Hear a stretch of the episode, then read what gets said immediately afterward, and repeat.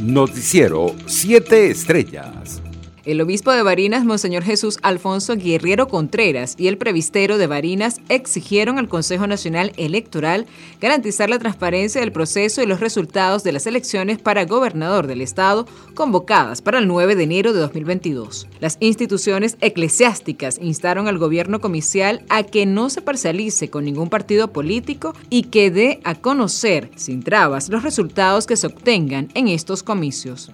En otras noticias fueron identificadas seis personas que estaban a bordo de la embarcación desaparecida el pasado 23 de diciembre que zarpó hacia Guiria, en el estado Sucre, desde Trinidad y Tobago. Los familiares de los ocupantes confirmaron que se trata de Joeli Narváez, Erika Narváez, Mía Alegría, de tres años de edad, Joan González, Robersi y una última persona apodada Changa. Los ocupantes habían notificado a sus familiares que estarían en Guiria para las fiestas de Año Nuevo y que se trasladarían en un bote privado hasta la zona de Isla Los Patos, ubicada en el Golfo de Paria.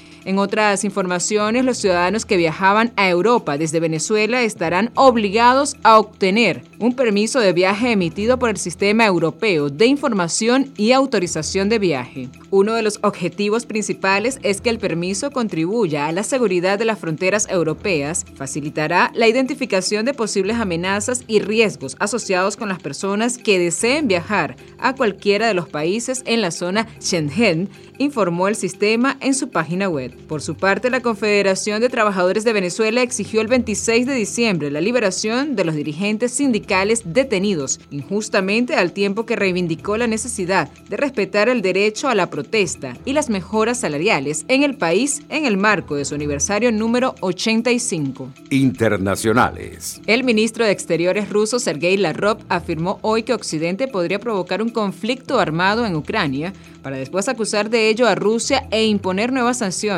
que afecten su economía. No descarto que se trate del simple deseo de atizar ánimos militaristas, de montar una pequeña guerra, luego culparnos e implementar nuevas sanciones para reducir nuestras capacidades competitivas, afirmó la ROP en una entrevista publicada en un canal oficialista ruso en YouTube. Entre tanto, nuevas restricciones fueron impuestas a partir de este lunes en varias regiones de la India para tratar de frenar una nueva ola de coronavirus, alimentada por la expansión de la variante Omicron que superó este lunes los 500 casos, pese a que las infecciones por COVID-19 en general se mantienen a la baja en este país de 1.350 millones de habitantes. Hasta el momento, los estudios de secuencia de genoma han determinado que 587 contagios fueron producidos por la variante Omicron, la mayoría de ellos en pacientes del estado de occidental de Maharashtra, con 141 casos, y Nueva Delhi, con 142, según el último parte emitido por el Ministerio de Salud del país. El primer ministro de Bélgica, Alexander de Crop,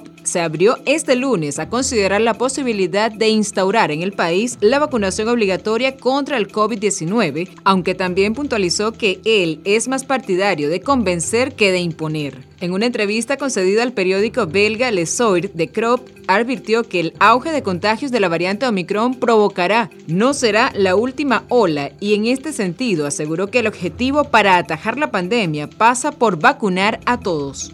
Economía. Nicolás Maduro aseguró este domingo que 2021 es el primer año de crecimiento económico en el país, desde que empezó la guerra económica y las sanciones criminales del imperialismo norteamericano, declaró en una entrevista para el medio libanés Al Mayadin. Según las estimaciones del Fondo Monetario Internacional, desde el 2013, cuando Maduro tomó las riendas del país, el Producto Interior Bruto de Venezuela había perdido al cierre de este 2021 el 83.5% de su tamaño, pasando de los 258.993 millones de dólares que tenía en ese entonces hasta apenas 42.530 millones de dólares de la actualidad. Deportes. El abridor Junior Guerra, primera pieza escogida en el draft de acciones y situaciones de cara al round robin de la temporada 2021-2022, indicó que su nuevo equipo Navegantes del Magallanes tiene las condiciones necesarias para pelear por el campeonato 14 de esa institución.